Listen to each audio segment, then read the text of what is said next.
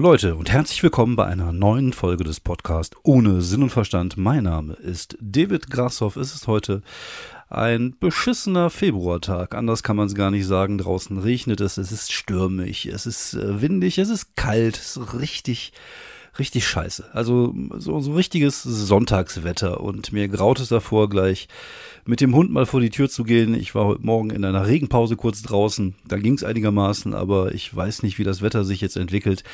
Und seien wir mal ehrlich, ey, bei so einem Pisswetter mit dem Hund zu gehen, macht nicht wirklich Spaß. Ich freue mich auch darauf, wieder die Abendrunde, die ist bei uns immer so um 21 Uhr, wieder mal im Helm machen zu können. Vielleicht sogar mal schön in kurzer Hose, Vans und T-Shirt. Das ähm, ist wesentlich angenehmer als im Moment. Äh, das macht dann halt mehr, auf jeden Fall mehr Spaß.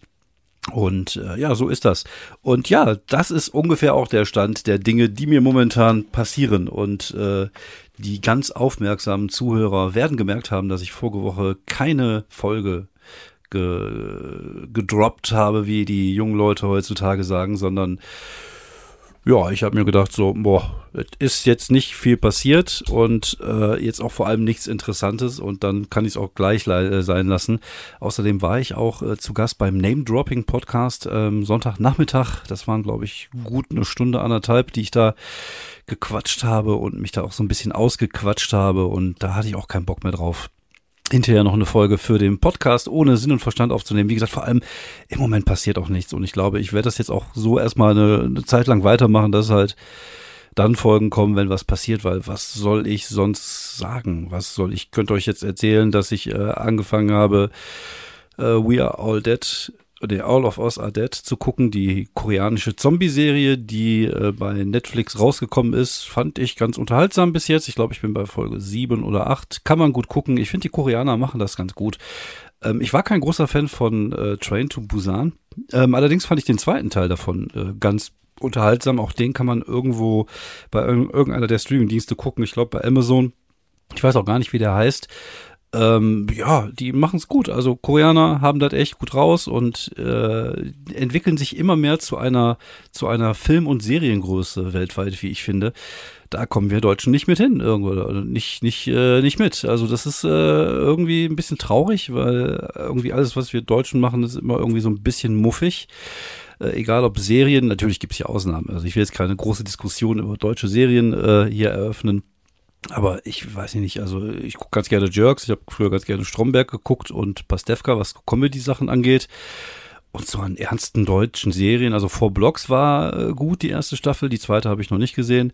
Aber vieles der Sachen, also jetzt haben wir auch hier dieses äh, Babylon Berlin mal angefangen zu gucken, fand ich überhaupt gar nicht spannend und es ist halt oft, hat man so ein bisschen das Gefühl des Muffigen äh, bei, bei deutschen Serien, irgendwie als wenn es keinen Spaß machen dürfte. Und äh, ja, das, die Koreaner haben da einen ganz anderen Bezug zu. Dafür sind natürlich die Schauspieler, was das angeht, sehr nah am Overacting gebaut. Also die übertreiben oftmals äh, in, in ihrem Schauspiel. Also ich habe ja auch schon die, bei Twitter die Frage gestellt, ob es in südkoreanischen Schauspielschulen auch das, äh, das Fach Overacting gibt. Und äh, ist da jetzt auch nicht anders als bei Squid Games zum Beispiel, dass es halt manchmal einfach völlig übertrieben ist. Aber ich glaube, der äh, ist es für uns Europäer eh schwierig, äh, so diese Kultur und, und auch den, zum Beispiel den, den japanischen oder, oder, oder südkoreanischen Humor zu verstehen, weil es halt oft ein bisschen albern erscheint. Auf der anderen Seite, Takeshis Castle ist lustig, egal aus welcher, aus welcher Weltecke man kommt, ist irgendwie schon irgendwie unterhaltsam. Ähm, aber es ist trotzdem interessant. Also ich weiß auch gar nicht, ob es sowas wie Stand-up-Comedy in, in, in, in, in, äh, in asiatischen Ländern gibt, ob diese Tradition dort, dort existiert. Oder ich glaube mal gehört zu haben, dass in Japan, aber das kann jetzt auch wieder vollkommen irgendwie aus der, aus der Lehre gegriffen sein, irgendwie so ein, so ein, so ein Duo-Ding äh, existiert. Also so eine Comedy-Form, die mit zwei Leuten auf der Bühne zu tun hat.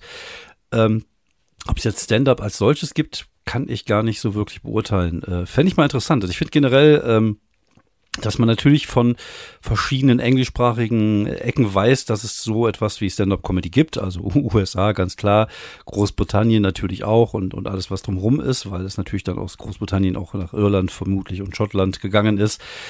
Äh, Australien natürlich auch, aber es liegt auch vielleicht da ein bisschen an den britischen, Gren äh, britischen äh, Grenzen, sage ich schon, britischen äh, Wurzeln. Aber ob es äh, so etwas ähm, in, in anderen Ländern auch gibt oder ob es ähnlich ist wie in Deutschland, dass das halt so nach und nach kommt. Also ich weiß zum Beispiel aus Frankreich, ich da mal eine Zeit lang gelebt habe, dass es da auch natürlich Comedians gibt, aber es war halt auch keine Stand-up-Comedy. Es war halt viel albernes Rumgemache, sage ich jetzt einfach mal, gar nicht so unähnlich äh, was, was so in Deutschland passiert ist. Also es ist halt keine, es war eher so Rollenkomödie und mal lustige Stimmen nachmachen. Also ich kann mich noch daran erinnern, es gab mal einen französischen Komiker oder vielleicht gibt es den sogar noch, ich weiß es nicht, Michel Lepp hieß der, der hat lustige afrikanische Stimmen nachgemacht. Das könntest du heute wahrscheinlich auch nicht mehr machen. Oder hat halt auch, auch Leute äh, nachgeäfft und so ein Kram gemacht und ähm, das war halt einfach eine komplett andere Zeit und äh, das war halt nichts, was irgendwie auch annähernd an Stand-up-Comedy rankommt. Und gerade so die in Frankreich gab es so mit so Coluche. Es gab schon sehr namhafte Comedians in Anführungsstrichen, sage ich jetzt einfach mal, oder, oder Komiker, ähnlich wie in Deutschland mit, mit Loriot oder äh, äh, Jürgen von der Lippe oder was weiß ich, was wir so alles hatten in den 80ern, 70ern aber es gab nicht so wirklich eine, eine Stand-up-Kultur. Und ich glaube, in Frankreich ist es ähnlich wie in Deutschland, dass sich das erst so die letzten Jahre entwickelt hat. Wobei ich glaube, was Europa angeht, also was äh, Kontinentaleuropa angeht, sind wir da relativ weit vorne inzwischen in Deutschland. Ich glaube, so nach, ähm, nach England würde ich fast behaupten, ist so der deutschsprachige Raum, was Stand-up angeht, äh, am weitesten. Wir haben natürlich auch ein, äh, ja, auch da gibt es natürlich äh, Jahre, die man nachholen muss. Also bei uns hat ja Stand-up tatsächlich erst mit Michael Mittermeier angefangen, würde ich jetzt mal so in den Raum werfen, mit dem Quatsch Comedy Club. Also das waren die 90er, Anfang der 90er würde ich jetzt mal so behaupten. Und dann gab es halt viel, viel, viel Rollencomedy. Aber man hat da schon so die Wurzeln gesehen, gerade bei, bei Michael Mittermeier, der, glaube ich, auch aus der, aus der Szene heraus, als der Godfather aus German Stand-Up äh, so ein bisschen anerkannt ist. Er hat natürlich solche Themen halt, äh, solche alltägliche Themen halt, so Beobachtungsgedönse halt äh, gebracht. Und bei ihm wusste man halt, dass er halt auch ein großer Fan von Stand-Up ist und dass er natürlich versucht hat, das so ein bisschen nachzumachen. Und dann kam halt keine Ahnung, ob das so ein deutsches Ding ist, halt viel so Rollenkomödie, Gedönse in den 90ern und 2000er und jetzt seit einigen Jahren ist halt, glaube ich, Stand-up im Vormarsch und äh, ja, wird auch als eigenständige Comedy-Form und Kunstform halt auch anerkannt und ich glaube, das wird auch immer mehr werden. Und wenn man sieht, wie viele Newcomer jetzt auch in die Szene reinkommen, die natürlich auch ähm, ja, anders sozialisiert worden sind als, als viele von uns. Also gerade die Generation, die ich angehöre, also die Generation der alten Säcke. Wir sind dann vermutlich eher mit, mit äh, in, in, was Deutschland angeht, mit Jürgen von der Lippe, Otto, Mittermeier, von mir aus auch Ingo Appelt sozialisiert worden, was so Humor angeht. Wobei das natürlich schon so ein bisschen Stand-Up-Richer war, also dass das äh, zumindest Mittermeier auf der anderen Seite werden heutzutage junge Leute, die jetzt so ja 15, 16 sind oder vielleicht jetzt auch schon 20 sind, durch äh, Netflix, durch das, durch das Internet, dadurch, dass man Zugang hat zu ähm, englischsprachigen Stand-up, äh, da eine ganz andere Sozialisation oder halt durch die ganzen Netflix-Specials, wenn man sieht, so Bill Burr und, und wie sie alle heißen, die ja bei, bei Netflix ihre Special haben. Man hat halt einen viel besseren und einfacheren Zugang, als wir das damals halt noch, noch hatten. Und das ähm, prägt natürlich. Und wenn man heutzutage mit Stand-up-Comedy anfängt, dann kommt man halt auch in eine existierende Szene rein. Das ist ja was, was wir jahrelang nicht hatten. Vielleicht ist das auch so ein bisschen ähm, das Problem, warum halt so ältere Generationen auch oft mit, mit der, mit der neueren Generation hadern. Ich, ich glaube, das hat, zum einen ist das, glaube ich, immer ganz normal, so dieses Generationending, dass man immer denkt, so, ah, ich mache das jetzt schon seit 20 Jahren, da kommen jetzt junge Leute, die machen was anders als ich, das ist ganz komisch. Ich glaube, das ist halt einfach in jeder Kunstform so. Ich glaube, das äh, ist ganz normal und es ist auch gar nicht so schlimm, dieser Generationenkonflikt. Aber ich glaube, deswegen haben halt auch ähm, ältere Comedians, die vielleicht anders sozialisiert worden sind und auch äh, natürlich dementsprechend auch ein anderes Publikum kennen als diese junge Generation, äh, ja, dann eine andere Sicht drauf. Aber im Endeffekt geht's ja immer darum, Leute zu unterhalten und Leute zum Lachen zu bringen. Ist ja egal, äh, wie man das jetzt anfängt. Und ich erkenne ja auch durchaus in, in äh, der älteren Generation, auch da setze ich halt mal in Anführungsstrichen, weil die ältere Generation ja irgendwo jetzt so 40, 50 ist, was ja nicht wirklich alt ist für einen Stand-Up-Comedian. Siehe George Carling, der das gemacht hat, bis der 150, äh, mit 150 tot auf der Bühne umgefallen ist, so ungefähr. Und ähm, da, auch da erkennt man halt äh, durchaus, dass da Stand-up-Elemente mit drin sind. Also so dieser persönliche Ansatz, dieses Beobachtungsding. Und auf der anderen Seite erkennt man halt bei den jungen Leuten manchmal auch, dass das halt schon sehr muffig ist und sehr hack ist, wie wir Comedians sagen. Also, dass es halt so Allerweltsthemen sind, dass man keine Organi Organ Originalität verspürt. Und das ist halt, es gibt ja diesen Begriff Hack, also für die Leute, die das jetzt nicht kennen, äh, nicht aus der Szene kommen, also die zwei, drei Hörer, die jetzt äh, nicht im Stand-up-Bereich irgendwie unterwegs sind, ich glaube, davon gibt's die meisten hier. Hack heißt so ein bisschen, ähm, dass man halt so Themen beackert, die es halt schon tausendmal gegeben hat ob das jetzt gerade Tinder ist oder die, die U-Bahn in, in Berlin oder von mir ist auch Tauben. Also Tauben scheint auch in Deutschland ein großes Comedy-Thema zu sein. Das ist halt Hack. Man sagt man, es ist halt immer so der, der easy, der easy way. Also der, der einfache Weg. Was nehme ich? Ich mache jetzt Beziehung Mann-Frau und dann die Unterschiede hat Mario Barth schon vor 35 Jahren gemacht und äh, damals äh, das Berliner Stadion voll gemacht mit, äh, aber äh, die Themen ändern sich ja nicht. Also es ist ja auch heutzutage gibt es natürlich auch diese Beziehungsthemen und so. Aber das wird natürlich dann immer ein bisschen als Hack angesehen. Ich sehe das ein bisschen zwiegespalten. Ich denke immer, äh, man kann auch alte Themen neu bespielen, also dass man auch da einen anderen Ansatz finden kann. Und auf der anderen Seite denke ich mir, ja, muss halt, ich muss halt auf einer Comedy-Bühne auch nicht wieder irgendwas von Mann-Frau-Unterschied oder Tinder oder was weiß ich hören. Das ist halt irgendwie so ein bisschen ausgelutscht und ähm, also ich bin jetzt nicht der originellste Comedian, aber äh, ich mache natürlich auch was über meine Kinder, aber äh, auch da versuche ich natürlich halt einen komplett anderen Ansatz zu nutzen als den, den ich halt so oft schon gehört habe oder oder halt eine neue Idee reinzubringen oder zumindest irgendwie eine neue Perspektive. Aber auf der anderen Seite, ähm, ja, versuche ich halt auch andere Dinge einfach lustig zu machen und viel halt aus mir heraus. Und ich glaube, das ist immer so ein bisschen der Ansatz.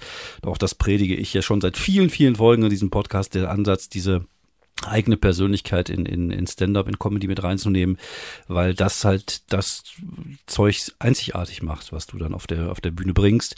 Und das ist halt, wie ich finde, relativ wichtig. Wie gesagt, gerade wenn man sieht, was jetzt auch nachkommt, es kommt viel, viel Nachwuchs. Viel davon ist männlich, viel davon ist Anfang 20. Und seien wir mal ehrlich, also es geht ja immer auch ein Stück weit darum, sich so ein bisschen von seinen, von seinen Kumpanen oder Kumpaninnen so ein bisschen abzugrenzen und sich einzigartig zu machen. Der sogenannte Unique Selling Point, der dich dann auch wieder interessant fürs Business macht. Aber das ist halt ein anderes Thema. Aber auch was die Comedy angeht. Auch ich, wenn ich jetzt auf der Bühne auf einem Open Mic bin und ich sehe sechs Typen Anfang 20, die alles das Gleiche erzählen, dann macht mein Gehirn spätestens nach dem ersten, der ersten Erwähnung des Wortes Tinder zu und ich denke über schönere Sachen nach, wie zum Beispiel südkoreanische Zombie-Filme. Aber wenn es da irgendjemand ist, der, der halt mal einen anderen Ansatz hat oder sie, eine junge Frau, die mal einen anderen Ansatz hat als das, was man halt normalerweise kennt, dann denke ich mir, okay, das ist interessant, da höre ich jetzt mal zu. Aber das ist halt, äh, glaube ich, am Anfang recht schwierig. Also ist natürlich eine, eine Erwartungshaltung, die äh, der auch ich am Anfang nicht gerecht wurde und die, glaube ich, auch wenigen gerecht wird, am Anfang eine gewisse hohen Potenzial und Originalität mit reinzubringen, sondern man muss sich auch erstmal ausprobieren und, und testen. Das ist ja auch okay. Aber ich finde, man merkt das auch schon so ein bisschen im Ansatz, ob überhaupt Interesse daran ist, halt einfach mal so andere Themen zu bequatschen oder ob das jetzt einfach nur darum geht, sein Ego da oben zu polieren. Auch das ist ja eine Theorie, die ich gerne mal in den Raum gestellt habe, dass es halt irgendwie Leute gibt, denen die Kunstform Stand-up-Comedy wichtig ist, also die, der kreative Prozess. Und es gibt Leute, denen ist ähm, ja ihr Ego wichtiger. Und es geht darum halt einfach da oben die Bühne zu rocken und geil zu sein. Was ich glaube einfach bei vielen Comedians und Comedians beides vorhanden ist, aber es geht da, glaube ich, auch so ein bisschen um die um den Schwerpunkt, wo man seinen Schwerpunkt hat. Und ähm, beim, beim, ich finde, gerade bei, bei so jüngeren Leuten kann man relativ schnell erkennen, was denen wichtig ist. Ob denen wichtig ist, dass sie da gerade mal ordentlich gekillt haben, wie man so schön sagt, oder ob denen wichtig ist, äh, geil, ich habe gerade eine lustige Idee gehabt und daraus will ich halt was machen und das ist mir fast gelungen oder das ist mir gelungen, weil das, das merkt man halt hinterher auch schon in den Gesprächen und auch das ist ja so ein Ding, was mir so ein bisschen auf den Sack geht manchmal, ist halt so dieses so, wo war ich schon, was habe ich schon alles gemacht und so, als wenn es da irgendwie um ein um ein Wettrennen ging oder, oder darum ging irgendwie, was man schon alles erreicht hat. Und das ist eigentlich bei einer Kunstform äh, ja, Natürlich, wie gesagt, äh, spielt das Ego auch mal ein Stück weit mit und das ist ja auch bei mir nicht anders und ich freue mich auch darauf, bei Nightwash oder beim Quatschclub zu spielen und ein bisschen was erreicht zu haben. Aber auf der anderen Seite freue ich mich genauso darüber, dass halt was über Skatkabel lustig ist oder dass halt lebende Statuen ein Thema ist, worüber ich jetzt was machen kann. Und ähm, ich glaube, da wird sich dann auch so ein bisschen die Spreu vom Weizen trennen. Es kann durchaus sein, wie gesagt, gerade, es kommen halt auch gerade unglaublich viele, die vorher lustige TikTok-Videos gemacht haben und jetzt plötzlich Stand-up machen. Und ich will jetzt nicht von vornherein sagen, das ist alles nur Schrott, was da kommen wird, weil das ist nicht so. Da wird es sicherlich auch Leute geben, die kreativ sind und die diese Kreativität auch umswitchen können. Also die vielleicht sehen, okay, das, was ich auch in Videos mache, funktioniert auf der Bühne nicht, aber ich bin ein kreativer Mensch, ich kann umswitchen, ich kann was Neues machen. Das ist ja auch ein Zeichen von, von, äh, von einer gewissen Qualität, die man mitbringt. Wenn man vorher irgendwas anderes gemacht hat und sich anpassen kann und ähm, mir ist es ja auch immer wichtig, kreative Dinge zu erschaffen. Mir ist es ja immer fast egal, in welcher Form. Ob das jetzt früher als Slammer war oder als Podcaster oder als Stand-up-Comedian. Für mich ist es halt immer wichtig, Dinge zu machen.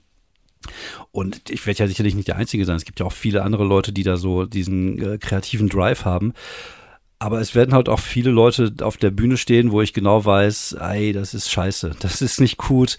Aber auch das kann halt funktionieren. Also das kann durchaus ja trotzdem erfolgreich sein, wenn du, äh, wie äh, Markus Budde früher immer gesagt hat, wenn du ein gutes Gesamtpaket hast, dann kann halt auch äh, ja was was qualitativ nicht besonders hoch wertvoll ist, also was man selber nicht so empfindet, weil das ist natürlich immer auch eine Empfindungsfrage, äh, dann halt auch Erfolg haben und das ist ja, zeigt sich ja heutzutage in den Mainstream-Medien. Das hört sich jetzt an, als wenn ich jetzt so einen Schwurbel-Podcast hätte. Über den Mainstream-Medien. Also ihr solltet viel, viel mehr RT-News gucken. Nein, also wenn man sieht, was so in den Medien läuft, es ist halt, Sachen, die erfolgreich sind, müssen nicht unbedingt auch gut sein. Ich mache das jetzt mal diplomatisch. Und gerade in der Comedy ist halt schon so, dass da halt auch viel Scheiße unterwegs ist, was halt erfolgreich ist. Was kann ja auch gute Scheiße sein. Auch da muss man natürlich ein bisschen unterscheiden. Also es kann ja handwerklich gut gemacht sein, aber inhaltlich kacke sein. So, also inhaltlich nicht ansprechend, aber handwerklich gut sein. Und das kann ja durchaus dann auch Erfolg haben. Und es würden, es werden da auch Leute jetzt kommen, die das machen werden. Aber auf der anderen Seite ich glaube, das ist halt viel wichtiger. Ist halt aufgrund der Menge der Newcomer, die kommen, aufgrund der Leute, die da kommen, wird es auch viele Leute geben, die die Kunstform Stand-up mögen, lieben, vielleicht denen sogar neue Ansätze herauskitzeln können, an denen wir jetzt momentan noch gar nicht denken.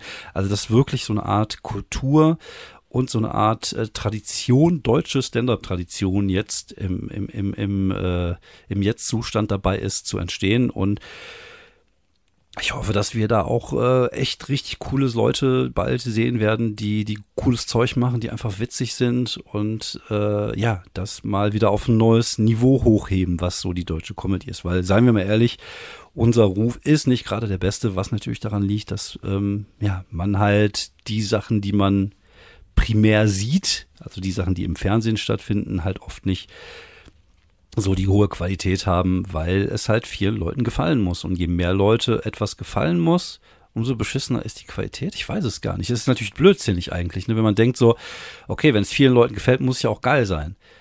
Aber auf der anderen Seite ähm, ist das mit Nationalsozialismus auch nicht so gelaufen. Nein, also das wollte ich jetzt gar nicht sagen.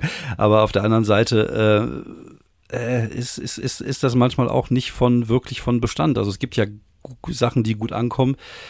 Sagen wir mal Helene Fischer zum Beispiel, aber da weiß jetzt auch außer Atemlos vielleicht äh, nicht jeder, was die sonst noch gemacht hat. Also das ist jetzt nicht so so gehaltvoll, sage ich jetzt einfach mal, äh, wenn man das jetzt so am Rande mitbekommt und es nicht so der Hardcore-Fan ist.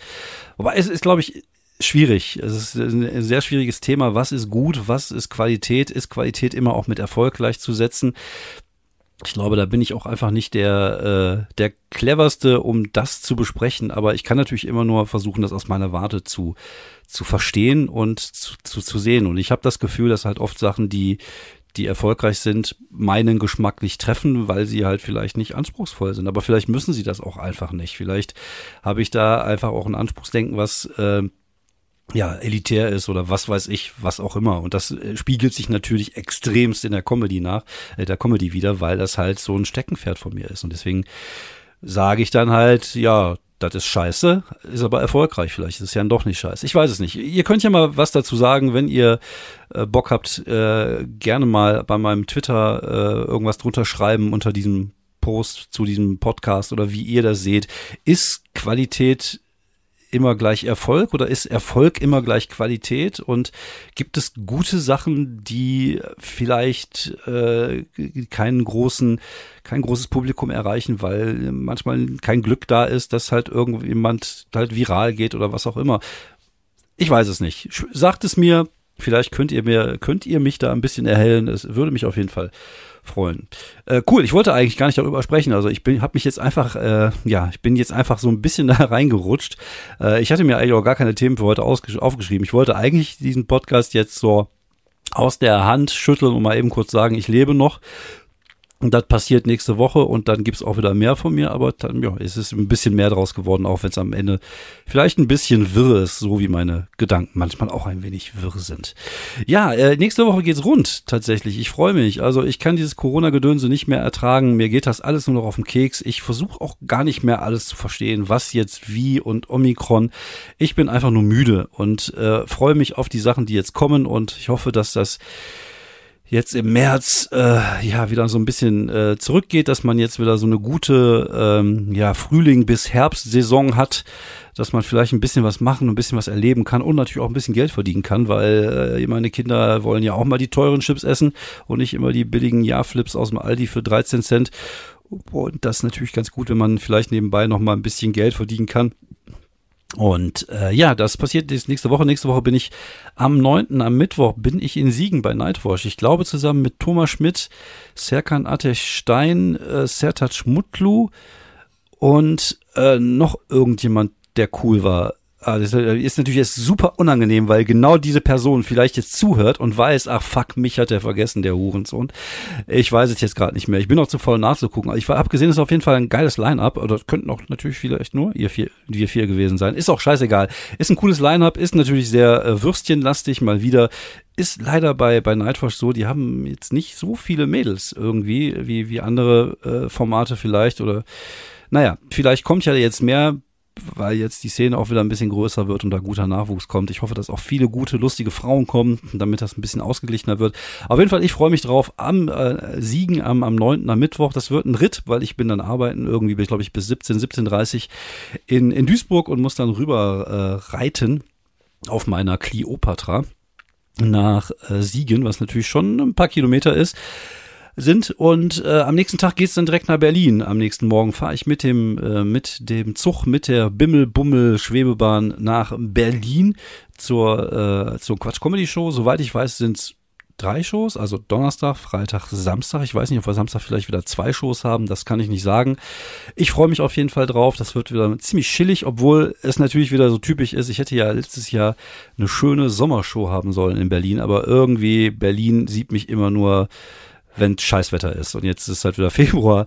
Aber ich freue mich trotzdem drauf, ein paar Tage einfach so ein bisschen rauskommen, ein bisschen Urlaub in Anführungsstrichen machen, also viel rumliegen, Serien gucken und dann äh, ja, abends halt die coolen Shows im Quatschclub und auch da freue ich mich halt sehr drauf, halt endlich auch wieder was zu machen. Ich glaube, ich habe auch ähm, am 26. bin ich im A-Theater bei einer Mixed-Show, mache da ein bisschen Werbung, weil ich nämlich im April, ich glaube am 11. April mein Solo Alte Schule im Ateliertheater, nicht im A-Theater, im Ateliertheater in Köln spiele.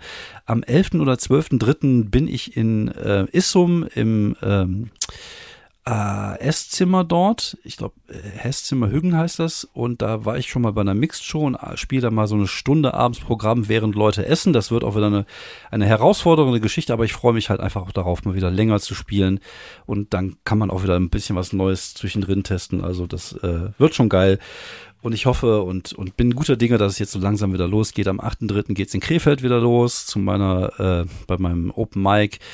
Und ja, ich, äh, ich, ich will, ich möchte raus, ich möchte neues Material ausprobieren, ich will altes Material neu spielen und einfach Spaß haben und ein bisschen Stand-up machen.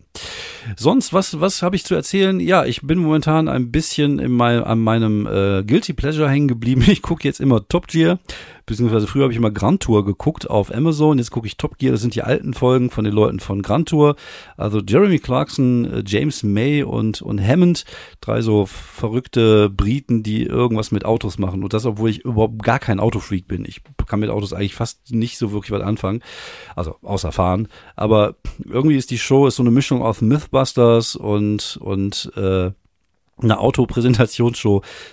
Die fahren, machen halt einfach verrückte Sachen mit Autos. Und ich finde das sehr unterhaltsam. Die Typen sind ein bisschen kaputt, aber auch das finde ich irgendwie unterhaltsam.